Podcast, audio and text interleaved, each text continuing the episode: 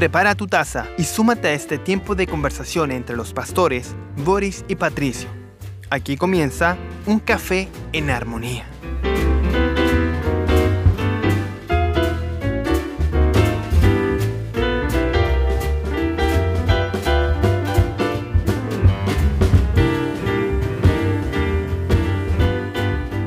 Amén, gracias Señor por poder compartir junto a todos ustedes en esta oportunidad, en esta jornada en la cual el Señor nos da para poder eh, tomarnos un rico café. Eh, cargadito, más simple, un té, un té con miel, un té con leche. Eh, bueno, pero lo importante que más que el café, más que el acompañamiento, es el propósito de este café en armonía, que es reflexionar, meditar en la palabra del Señor. Y ya estamos con el pastor Patricio Crinao. Es un gusto saludarte, amado pastor, nuevamente. Qué, qué grato, ¿eh? qué grato tomar un cafecito juntos en esta hora. También junto a la hermandad, que me imagino uh, está disfrutando de este día, sea un día nublado, sea un día de calor, sea un día de lluvia. Bueno, lo que el Señor esté proveyendo, ¿cierto?, en su gracia. ¿eh? Te veo que estás con una camisa anaranjada y yo también, oh, por mi parte, aquí ¿verdad? con un suéter anaranjado. Por lo tanto, estamos muy anaranjados ambos. Bueno, el Señor nos ayude para dar un buen jugo entonces. y no dar jugo, como decía Nacho, ¿no? no quería decir eso, pero bueno, ya lo mencionaste. Queremos dar lo mejor para el Señor. Eh, y que, lo que sí queremos sacar el jugo a la palabra de Dios. Queremos extraer de él los nutrientes que tiene. Y hay una palabra que hemos estado revisando. Bueno, todo este, este ciclo de eh, un café en armonía eh, hemos estado abriendo las escrituras y hemos estado caminando por el libro de los Salmos, uh -huh. un sí libro... Es. Eh, es un salterio, es un himnario, el himnario de los judíos, que son himnos, que son alabanzas, que son cánticos, pero que no solamente son cánticos y poesías, sino que eh, es palabra de Dios. Mm. Y por otra parte, eh, son vivencias de, de, de, de, los salmistas, ya sea David u otros salmistas. David es el que tiene más salmos, pero no es el único. vivencias, pero en su eh, como es palabra de Dios, en la profundidad de esta escritura también contiene profecía mesiánica que hablaba, por supuesto, del Mesías, Jesús. Y bueno, y en particular este Salmo 22, ¿cierto? Que vamos a seguir compartiendo, que básicamente se concentra en la persona de Jesús, en sus padecimientos, pero también en la victoria, el triunfo que conlleva posteriormente la alabanza. ¿eh? Mm. la gratitud al Señor, porque tenemos que decir que los santos de Dios nunca terminan, nunca terminan solo en tristeza, sino que siempre habrá una alegría, un gozo que el Señor permitirá a sus santos, a propósito de la experiencia de nuestro Señor Jesucristo, para regocijarse finalmente. Y esto yo creo que va acompañado justamente de la porción de este día del Salmo 22. Salmo 22 que ya le dimos lectura, ¿no es cierto?, en su momento, pero por supuesto lo, seguimos leyendo hoy día. Eh, compartimos la primera parte, este salmo de los versos 1 al 18, y solamente para recordar el verso 1 eh, y 2 eh, de este salmo dice, Dios mío, Dios mío, ¿por qué me has abandonado? ¿Por qué estás tan lejos de mi salvación y de las palabras de mi clamor? Dios mío, de día clamo y no respondes, y de noche no hay para mí reposo. Solamente el, el, el, comienzo de este salmo que se cumplió perfectamente junto a otros pasajes que ya estudiamos en, en el, en el eh, capítulo anterior acerca de la crucifixión, del momento de soledad en que el Padre le da la espalda al Hijo para que Él pueda cargar el pecado de toda la humanidad. Y aquí están las palabras de Jesús. Eh, ¿No es cierto? Eloi, Eloi, lama sabactani. Padre, ¿por qué me has abandonado? Eh, y esto nos habla del cumplimiento de las promesas. Hoy día seguimos en esta misma temática y leemos de los versos 19 en adelante y dice así la palabra del Señor. Estamos en el Salmo 22, 19 en adelante. Pero tú, oh Señor, no estés lejos. Fuerza mía, apresúrate a socorrerme. Libra mi alma de la espada mi única vida de las garras del perro. Sálvame de la boca del león y de los cuernos de los búfalos. Respóndeme. Hablaré de tu nombre a mis hermanos. En medio de la congregación te alabaré. Los que temen al Señor, alábenlo. Descendencia toda de Jacob, glorifíquenlo. Témanlo, descendencia toda de Israel, porque él no ha despreciado ni aborrecido la aflicción del angustiado, ni le ha escondido su rostro, sino que cuando clamó al Señor, lo escuchó. De ti viene mi alabanza en la gran congregación. Mis votos cumpliré, cumpliré delante de los que le temen. Los pobres comerán y se saciarán. Los que buscan al Señor lo alabarán. Viva para siempre el corazón de ustedes. Todos los términos de la tierra se acordarán y se volverán al Señor, y todas las familias de las naciones adorarán delante de ti, porque del Señor es el reino, y Él gobierna las naciones. Todos los grandes de la tierra comerán y adorarán. Se postrarán ante él todos los que descienden al polvo, aun aquel que no puede conservar viva su alma. La posteridad les servirá. Esto se dirá del Señor hasta la generación venidera. Vendrán y anunciarán su justicia. A, mí, a un pueblo por nacer anunciarán que Él ha hecho esto. Sabes que es una porción muy dinámica, si bien los primeros 20 versículos de este 18 versículos, perdón, de este Salmo 22 nos hacen concentrarnos en los padecimientos, en las angustias, cuántos sufrimientos se concentran básicamente en la cruz de Cristo. Previa a la cruz, durante la cruz.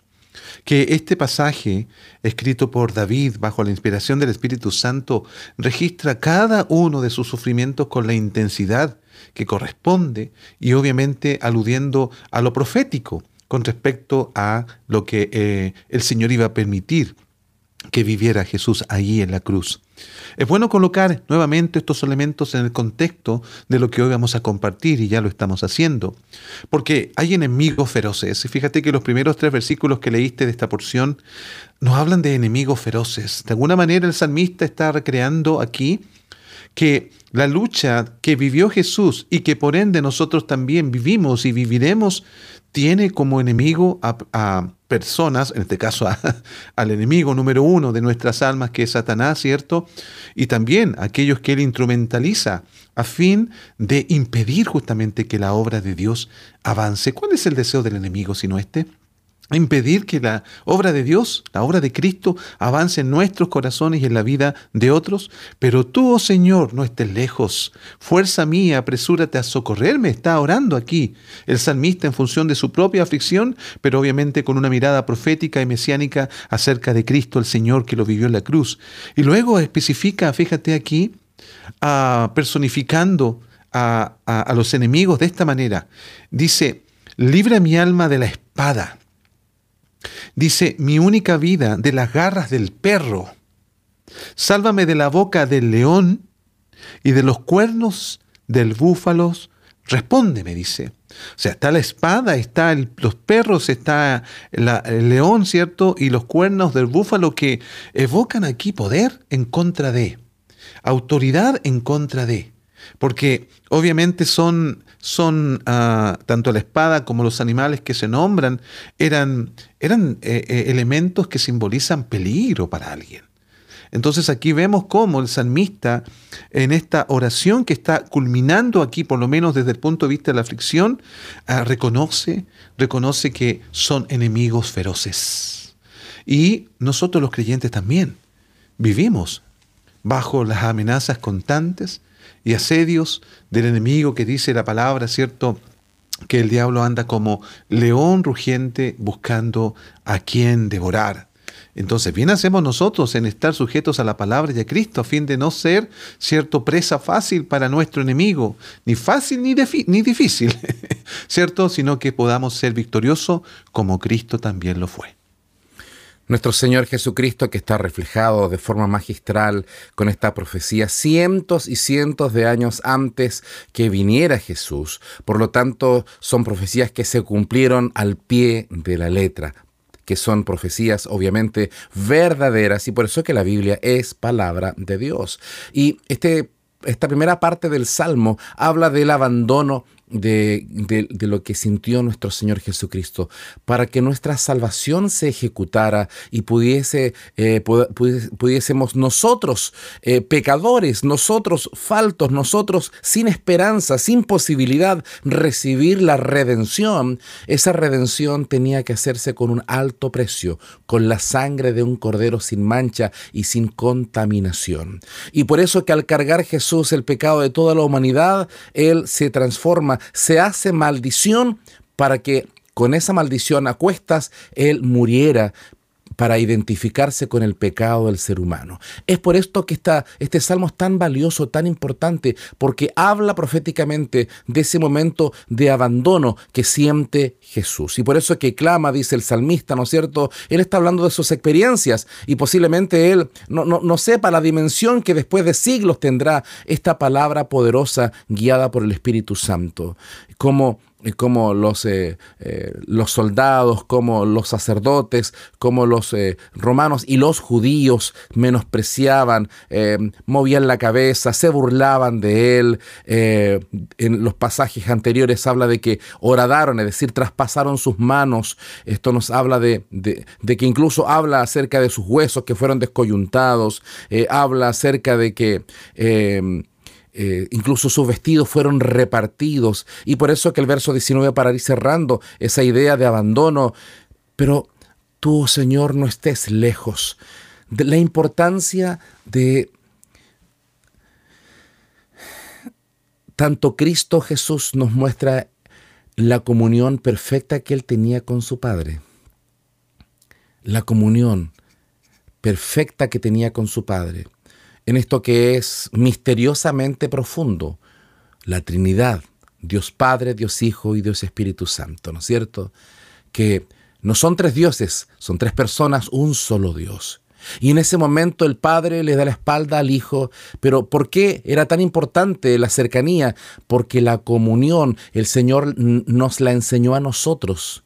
¿Y no es acaso, Pastor Patricio, que cuando pecamos nos sentimos lejos de Dios. Y después aquel que pecó y aquel que se fue de la presencia del Señor, volver a una iglesia, volver a la comunión, pareciera que cuesta mucho más. Y por eso que eh, qué importante es volver a la comunión. Acá el pasaje profético habla que no estés lejos. La pregunta también ahora es válida para nosotros. ¿Estamos lejos del Señor? Porque el sacrificio del Señor ya se realizó. La pregunta es, ¿estamos lejos o nos hemos acercado por gracia del Señor?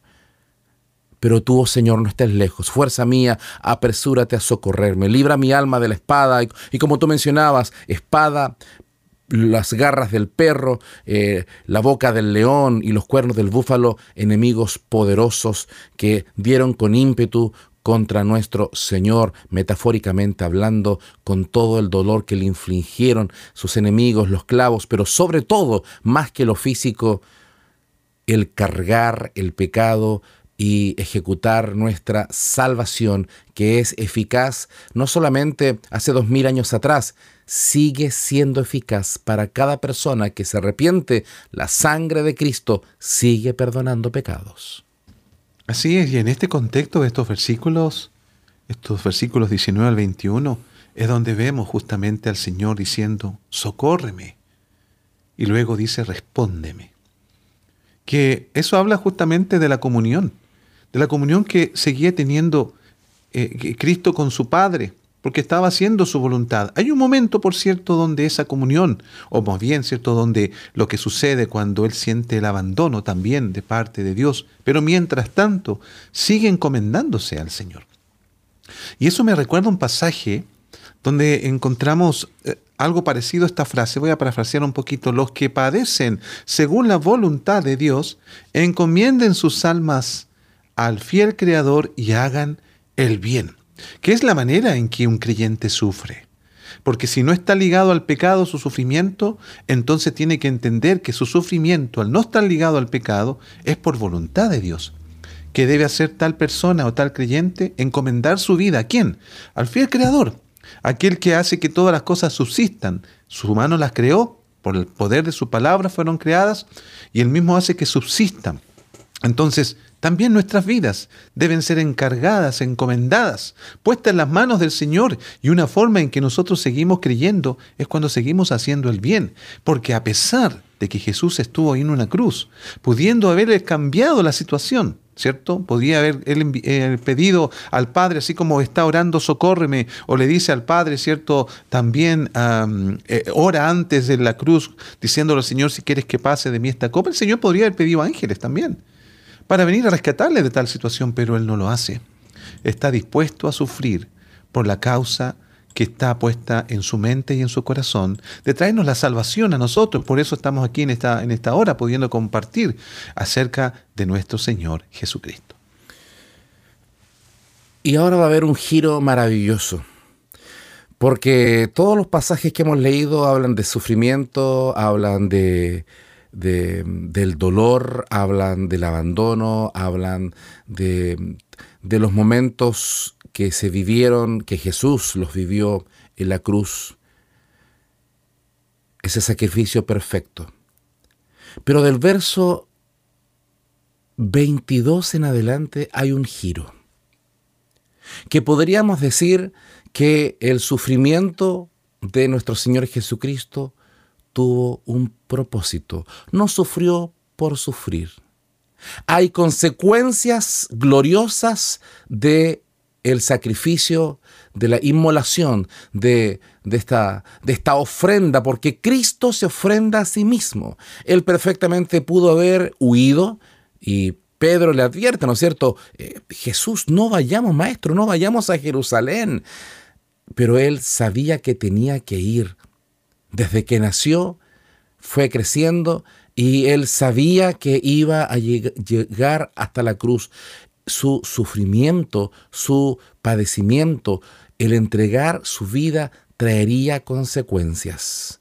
Así como cuando se preparaba eh, en, la antigüedad, en el mundo antiguo de los israelitas, de los judíos, cuando apartaban un animal para el sacrificio, buscaban al más hermoso de los corderos o de los, eh, eh, de los becerros, ¿no es cierto?, de los animales, eh, y los llevaban para que fueran sacrificados y llevados en holocausto, en ofrenda del todo quemada, pero el resultado de, esa, de ese sacrificio de ese animal era para el perdón de los pecados de la nación, para esparcir esa sangre y representar al pueblo y, ese sacrificio, ese dolor de ese animal iba a traer salvación. Así también el fruto del dolor del Señor se empieza a expresar de los versos 22 en adelante.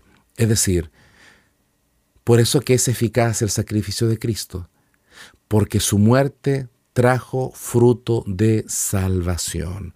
Y el verso 22 empieza a hablar ahora, hablaré de tu, de, de, tu nombre a mis hermanos, en medio de la congregación te alabaré, los que temen al Señor alábenlo, descendencia toda de Jacob, glorifíquelo, temanlo, descendencia toda de Israel, porque él no ha despreciado ni aborrecido la aflicción del angustiado, ni le ha escondido su rostro, sino que cuando clamó al Señor, lo escuchó. De ti viene mi alabanza y sigue hablando de las consecuencias de que el sacrificio va a traer un, la amargura traerá un fruto muy dulce de salvación. Así es, tenemos una tendencia nosotros a veces los creyentes de hablar más de nuestros padecimientos de que de, nuestras victorias. Tenemos una tendencia a veces de hablar más del dolor, de lo que nos cuesta, más eh, que de las victorias de los momentos gratos de gratitud que debemos tener para con el Señor. Y aquí el verso 22, hablaré de tu nombre a mis hermanos. Fíjate que esta palabra se cumple aquí en Mateo. En mm. el Evangelio de Mateo capítulo 28, versículo 10 dice, cuando Jesús ya ha resucitado, entonces Jesús les dijo, no teman, está hablando con las mujeres, ¿no? Que han ido al sepulcro. Vayan, avisen a mis hermanos que vayan a Galilea y allí me verán. Este es un anuncio, mire, Jesús podría haberle dicho a las mujeres, ustedes no saben cuánto sufrí, ustedes no se imaginan lo que significó estar en esa cruz, ustedes no saben lo que significa haber muerto. Jesús no repara en esos hechos, pero sí le dicen, anuncien a mis hermanos. En otro pasaje vemos que incluso le manda un mensaje personalizado a, Pedro, ¿cierto? Vayan y díganle a Pedro también, que era el que quizás estaba con más cabeza agacha, producto de la traición. Dios se encarga en este, eh, de dejarnos este registro de la vida de nuestro Señor Jesucristo para que nosotros también hablemos más de cómo Dios nos sostuvo, de cómo Dios nos ayudó, de cómo Dios hizo que eh, tanto dolor se transformara finalmente en un testimonio de gratitud y también que sea un legado de victoria para otros que pudieran estar atravesando situaciones similares. Yo creo que este verso se cumple tan cabalmente al punto de que nosotros hemos sido también eh, recipientes, receptores. Cuando Jesús dice, díganle a, mis hermanos, ¿cierto? Nos llega a nosotros también, pastor. Nos llega este mensaje todo, porque si Jesús no hubiese dicho eso y las mujeres no hubiesen obedecido, entonces en algún momento quizás el mensaje se hubiese truncado de Jesús de que había resucitado de entre los muertos. Gracias a Dios que ese mensaje nunca se detuvo. Y los discípulos lo escucharon, y también las generaciones que vinieron después, y ahora también nosotros, que tenemos el deber de seguir proclamando que Él ha resucitado. Aquí también yo veo que cuando dice hablaré de tu nombre a mis hermanos, me recuerda cuando el Señor le dijo a la mujer que él había venido a las ovejas perdidas de la casa de Israel. Mm. El mensaje al comienzo que trae Jesús, primeramente, como lo va a expresar Juan capítulo 1, verso 11, a lo suyo vino, es decir, a sus hermanos eh, del linaje de Abraham, a lo suyo, es decir, a los hermanos judíos.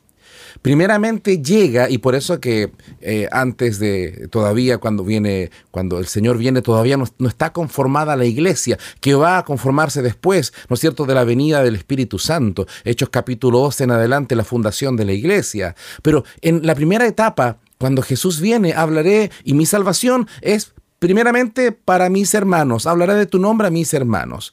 Es decir, el privilegio que tuvieron los judíos de recibir al Mesías. Pero como también lo expresa Juan 1.11, pero los suyos no le recibieron.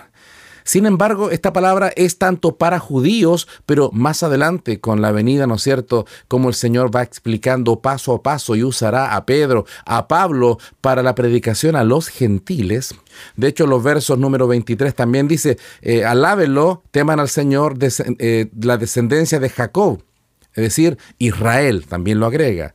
Pero después va a agregar eh, en los versos número 27, todos los términos de la tierra se acordarán y se volverán al Señor, y todas las naciones de las naciones adorarán delante de ti, es decir, a los hermanos judíos en una primera etapa, y después, por supuesto, hasta los confines de la tierra, menos mal, pastor, porque nosotros, Chile, está al final de este continente, tan lejos de Israel, tan lejos de, de tierras bíblicas, pero a los hermanos judíos de Jesús en ese tiempo y a todas las familias de la tierra y se cumple la promesa dada a Abraham que en él serían benditas todas las familias. En él, no, no solamente en Abraham, sino que la descendencia perfecta que se cumple en Jesucristo sería todas las familias de la tierra bendecidas con su salvación. Interesante que hasta los confines de la tierra, faltó que dijera hasta Chile mismo. ¿ah?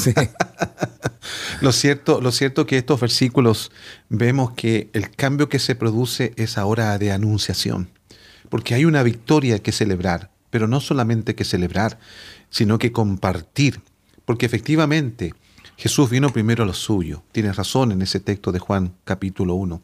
Y que eh, esto lo enmarcó muy bien tanto la primera predicación después de la venida del Espíritu Santo, cuando Pedro, ¿cierto?, junto con los apóstoles dicen el texto, se levantan y predican el mensaje, obviamente hablando primero a los judíos, pero también a los que venían de otros lugares, prosélitos también.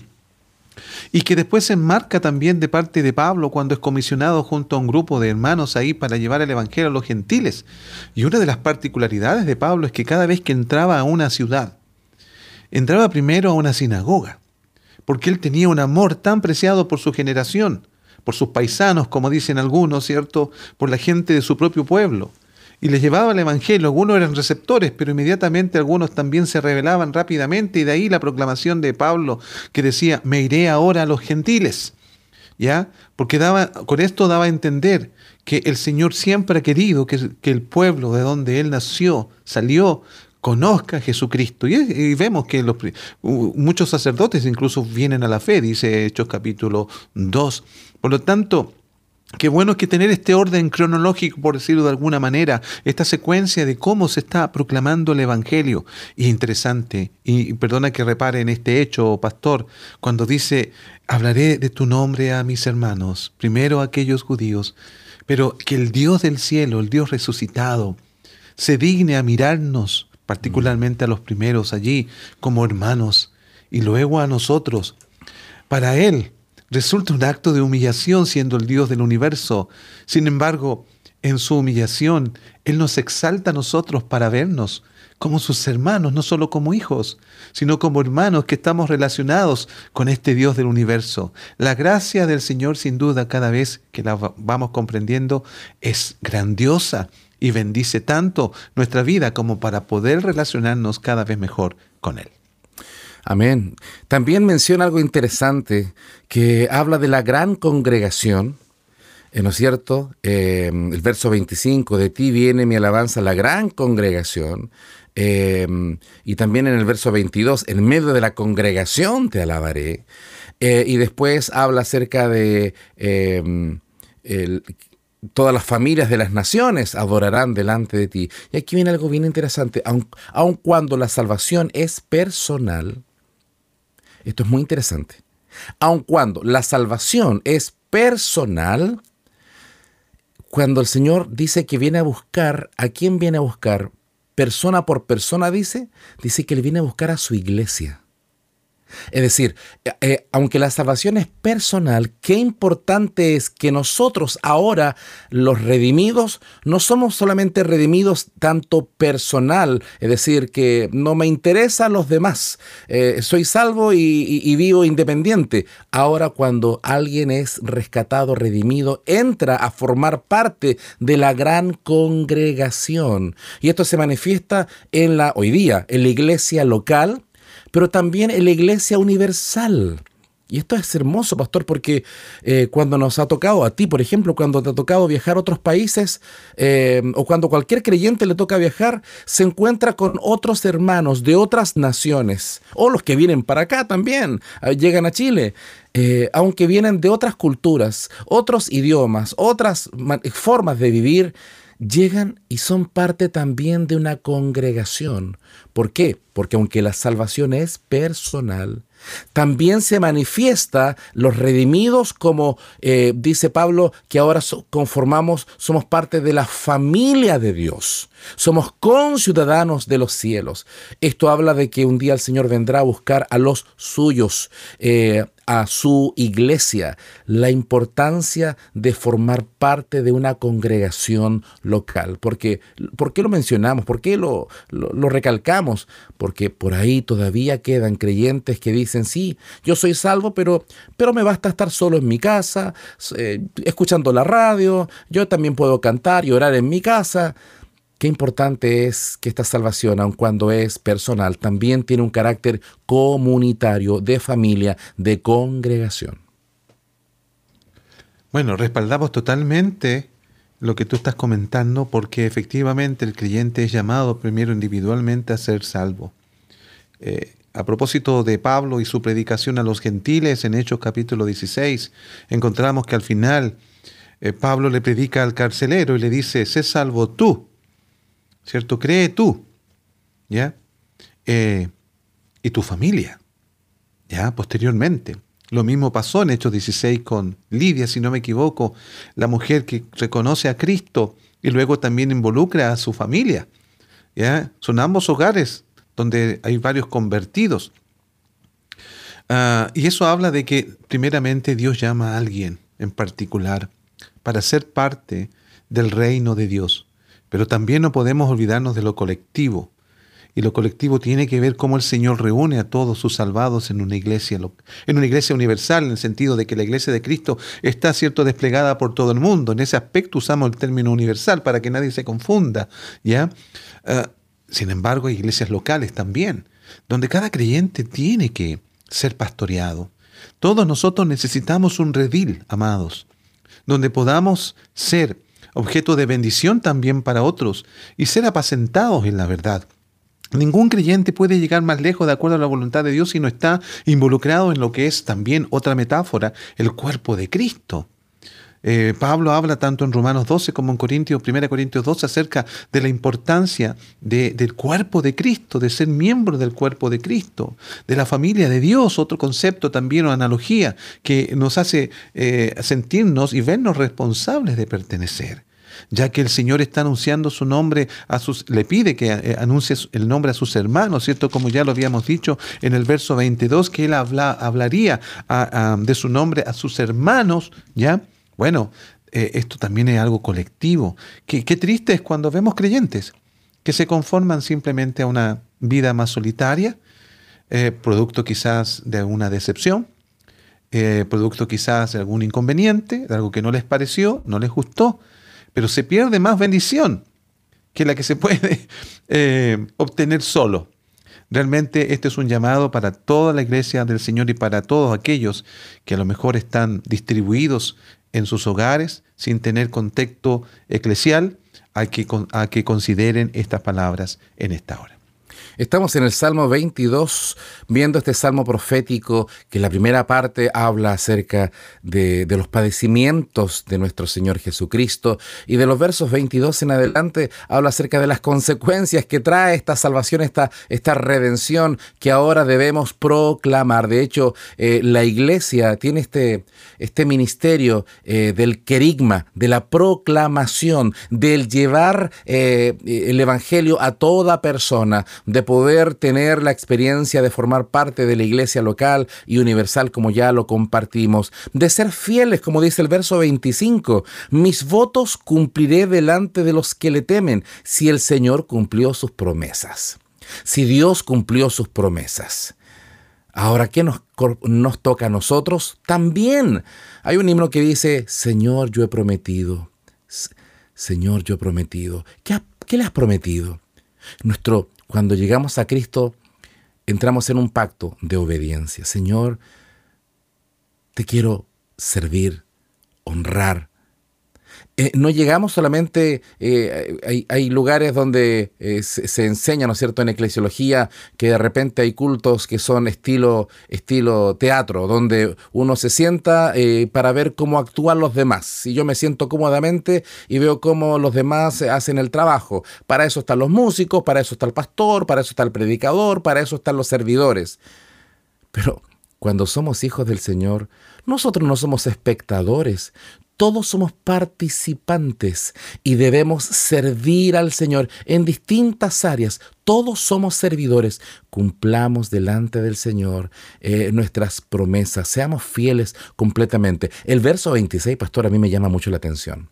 Porque dice, los pobres comerán y se saciarán. Los que buscan al Señor lo alabarán. Viva para siempre el corazón de ustedes. Y me hace una referencia a los a las bienaventuranzas de Mateo capítulo 5, cuando habla de bienaventurados los pobres en espíritu, porque de ellos es el reino de los cielos. Y después otro versículo, el verso 6, bienaventurados los que tienen hambre y sed de justicia, porque ellos serán saciados.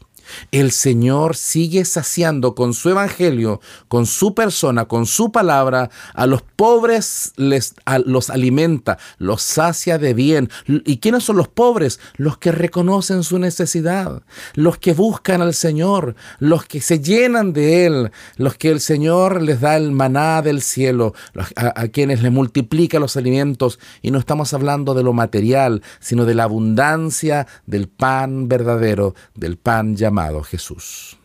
Así es, porque también encontramos en las filas de los pobres personas malvadas y personas que no tienen ningún interés en nuestro Señor Jesucristo. Por lo tanto, no podemos alejar este verso 26 del contexto que hablas tú de Mateo capítulo 5 de las bienaventuranzas. Porque en el original Bienaventurados los pobres, está diciendo bienaventurados o felices, dichosos los que reconocen, ¿cierto?, que tienen una bancarrota espiritual, que espiritualmente son miserables, que no tienen nada que ofrecerle a Dios.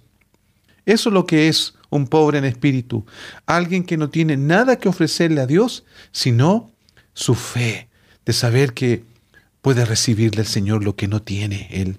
Por lo tanto, los pobres comerán y se saciarán. Claro que sí, aquellos que reconocen que necesitan de este Dios. Porque no tienen nada para, para Él. Tienen solamente la aceptación. Señor, yo quiero creer en ti, quiero entregarme a ti, pero no tengo nada que ofrecerte. Con eso le están entregando qué? Su vida, su sí al Señor. Y se sacian justamente, se saturan, por usar un término, de las cosas buenas que el Señor puede darle a aquellos que buscan al Señor, porque un corazón pobre en espíritu buscará al Señor, sabiendo que no tiene nada que ofrecerle al Señor, pero sabiendo de que el Señor es digno de que le busquen, y obviamente esa vida ya no será pobre, Cuando buscamos al Señor, ya no seremos pobres, seremos personas ricas en el Señor, que tienen sustento, que tienen fortaleza, que tienen consuelo, porque de, la pobreza espiritual con la que se abrazaron al Señor, obviamente obtuvieron las riquezas espirituales, aquellas que Pablo le escribía a los Efesios, ¿cierto? Que hemos sido bendecidos con toda bendición espiritual. Nadie entonces que llegó a Cristo de una manera miserable ahora puede mirarse como tal, porque ha sido bendecido con toda bendición por medio de Cristo. Aleluya, somos ricos en Cristo Jesús, las riquezas de su gloria, las riquezas de su gracia, esa gracia eh, admirable, como dice el himno, asombrosa, con la cual el Señor nos ha enriquecido. Dice que con, eh, con su pobreza hemos sido enriquecidos. Esa pobreza hablando de que Él se humanó, siendo Rey de Reyes, vino a, estar con, con, nosotros en medio eh, de esta humanidad, como lo expresa también Filipenses capítulo 2. Y el versículo 27, estamos en el Salmo 22, eh, nos trae también a, Hechos capítulo 1, verso 8, ¿no es cierto? Eh, o, Mateo también 28, hablando acerca de, la gran comisión, todos los términos de la tierra, hacer discípulos a todas las naciones, eh, hasta los fines de la tierra, partiendo por Jerusalén, Judea, Samaria y hasta lo último de la tierra, todos los términos y todas las familias, como ya dijimos, la promesa hecha a Abraham. Em, y el verso 28 es maravilloso, porque el, el capítulo 22 ha estado hablando acerca de, de, los sufrimientos del Mesías. Ha estado hablando eh, de, de, esa sensación de sentirse, em, ¿no es cierto?, afectado, el salmista hablando y que se, refleja después en los padecimientos em, de la tortura, en la pasión, muerte de nuestro Señor Jesucristo. Pero el, el verso 28 es poderoso, porque del Señor es el reino y Él gobierna las naciones. Todos los grandes de la tierra comerán y adorarán, se postrarán ante Él todos los que descienden al polvo. Y no puedo dejar de pensar en el en Filipenses capítulo 2 que habla acerca de la humillación de nuestro Señor, que, eh, que no estimó el ser igual a Dios como cosa que aferrarse, sino que eh, ¿no es cierto? Se despojó a sí mismo, tomando forma de siervo, hecho semejante a los hombres, y estando en la condición de hombre, se humilló a sí mismo, haciéndose obediente hasta la muerte y muerte de cruz. Por lo cual Dios también lo exaltó hasta lo sumo y le dio un nombre que es sobre todo nombre, para que en el nombre de Jesús se doble toda rodilla. Se cumple el verso 28 y, toda rodilla de los que están en los cielos y la tierra y debajo de la tierra, y toda lengua confiese que Jesucristo es el Señor para gloria de Dios Padre. Este es el Señor a quien predicamos. Es el Señor que gobierna, que rige las naciones, que vino como un niño indefenso, pero volverá en gloria a juzgar. Así es, qué interesante este verso, ¿ah? porque vemos acá que el Señor es vencedor y el reino le pertenece. ¿Ya?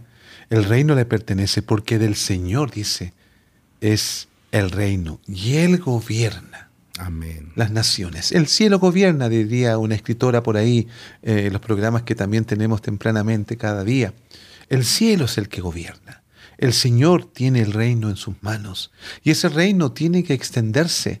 Como decía el, profeta Isaías, lo dilatado de su imperio o de su reino no tendrán fin, dando a entender que el reino de Dios que le pertenece a Él se va a dilatar, o sea, se va a hacer, eh, va a ser, hacerse llegar se va a extender por todo lo que es este planeta, llevando cierta salvación a todos aquellos que van a escuchar acerca de este vencedor. Todos los grandes de la tierra comerán y adorarán y se postrarán ante él todos los que descienden al polvo, porque el hombre, ¿qué tiene de seguridad el hombre a excepción de nuestro Señor Jesucristo que ya tiene el reino totalmente en sus manos, le pertenece? El hombre, lo más seguro que tiene es que va a morir.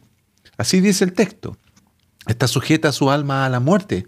Pero si está en Cristo, la promesa de vida eterna. Si está en, en, Cristo, está en el reino. Y el reino no solamente es para este momento, el reino de Dios se extiende, ¿cierto?, por la eternidad. Porque el reino ha sido siempre el primero y el reino de Dios continuará. Así que aquellos que en esta hora eh, sean poderosos o no sean tan poderosos, que puedan eh, manifestarse como personas que necesitan de nuestro Señor. Gloria a Dios. Estamos en el Salmo 22, estamos compartiendo un café en armonía y hoy día estamos, Salmo 22 del, 19 al 31, ya casi estamos finalizando. Eh, y el verso 30, bueno, todos los versos tienen tanta riqueza y solamente eh, rasguñamos algunas ideas porque usted puede seguir profundizando. Eh, si se hace de un, de un comentario bíblico o de una Biblia de estudio, usted mismo empieza a estudiar, se va a dar cuenta que hay mucha más riqueza para poder seguir escarbando. El verso 30 eh, dice, la posteridad le servirá. Esto se dirá del Señor hasta la generación venidera, la posteridad. ¿Cuántas, eh, ¿Cuántos gobiernos, cuántos regímenes, cuántos momentos en la historia han tratado de detener el, el cristianismo? Han pensado que se va a terminar, eh, han tratado de frenarlo, han tratado de cortarlo, han, quemado Biblias, han perseguido a cristianos y hasta la fecha hay lugares del mundo donde hay persecución a la iglesia. Sin embargo, la posteridad le servirá, hablando de que esto continuará que habrán nuestros hijos y los hijos de nuestros hijos hasta que el Señor regrese. Habrá un remanente, una generación venidera que adorará, que bendecirá, que honrará, que glorificará, que les servirá, que serán eh, hijos del Señor, hijos de Dios. Esto nos habla de la promesa de que eh, en Cristo podemos seguir compartiendo su palabra.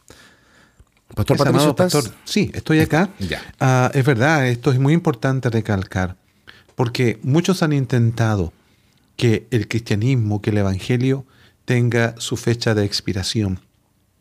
Esto desde el momento en que Jesucristo aparece, es más, se quiso abortar la vida de Cristo, porque Él traía la redención al ser humano a través del reino de los cielos, como ya lo vimos ese reino que Mateo, cierto, particularmente siempre está anunciando, porque habla de realeza de parte de nuestro Señor Jesucristo.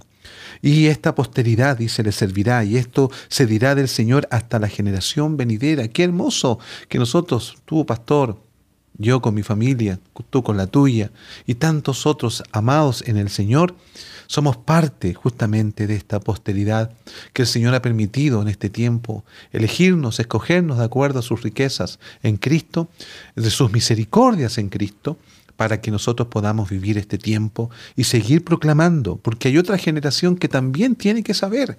No puede terminar el Evangelio con nosotros y el Señor por lo demás no lo impedirá, aunque nosotros quizás queramos obstaculizar aquello nosotros mismos. Sin embargo, el Señor siempre se vale se vale de remanentes, se vale de hijos e hijas obedientes que están llevando el Evangelio a alrededor, la familia o quizás a otras naciones.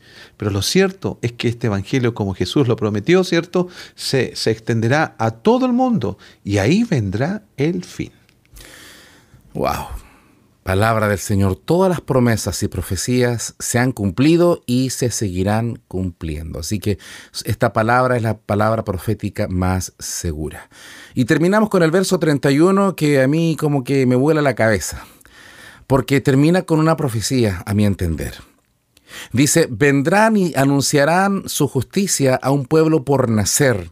Anunciarán que Él ha hecho esto. ¿Qué pueblo por nacer? Porque ya estaba el pueblo judío ya estaban los descendientes de, de, Abraham, de, Isaac, de Jacob, de Israel, ya estaban establecidos, eh, ya estaba el pueblo de Dios. ¿Cuál es ese pueblo por nacer?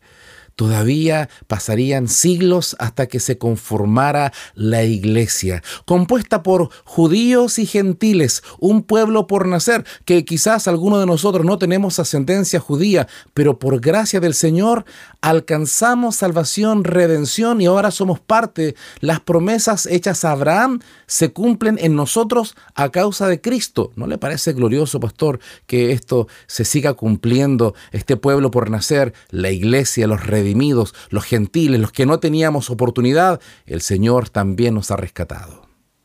Oh, sin duda, cómo termina este salmo es maravilloso porque desde los sufrimientos, comenzando, ¿cierto?, con Cristo y en la cruz, y ahora ah, ah, viendo que su resurrección, en su resurrección nos habla acerca de que la esperanza que era para Israel, y lo es, también es para aquellos que no son de Israel. Es maravilloso saber que la extensión del amor de Dios alcanza a todos, que no hay excepción. Ahora, no hay excepción. Ah, el Señor quiere, y fíjate que siempre Dios ha querido que los pueblos conozcan. Esto lo vemos también en otros salmos, el Salmo 67, eh, cuando habla justamente que todos los pueblos te alaben, una canción que por ahí hemos escuchado tantas veces. Habla justamente del corazón de Dios. Él quería que a través de la nación de Israel otros pueblos conocieran al Señor. Sin embargo, Israel falló en ese propósito. Hoy, quien tiene ese deber es la iglesia. La iglesia del Señor Jesucristo y cada creyente perteneciente a ella tiene el deber de anunciar justamente a todos los que están a su alrededor la justicia, dice, la justicia y la misericordia que están en la persona de Jesucristo para que nosotros podamos experimentar eh, el gozo de ver nuevas almas viniendo a Cristo, siendo salvadas, redimidas, perdonadas y obviamente selladas con el Espíritu Santo para la eternidad. Que el Señor nos bendiga, que sigamos disfrutando su palabra, como esta palabra es viva y eficaz. Esta palabra que tiene tantas promesas que se han cumplido y que se siguen cumpliendo en todos aquellos que leen con fe y que el Señor va revelando su voluntad para poder hacerla y vivirla. Llegamos hasta aquí hoy día con el Salmo 22. Dios mediante seguiremos eh, con los salmos que continúan ya después del 22 viene el famoso, la joya de los salmos, el Salmo 23, pero para eso será en una próxima oportunidad. Que Dios le bendiga, Pastor Patricio. Bendiciones. Bendiciones.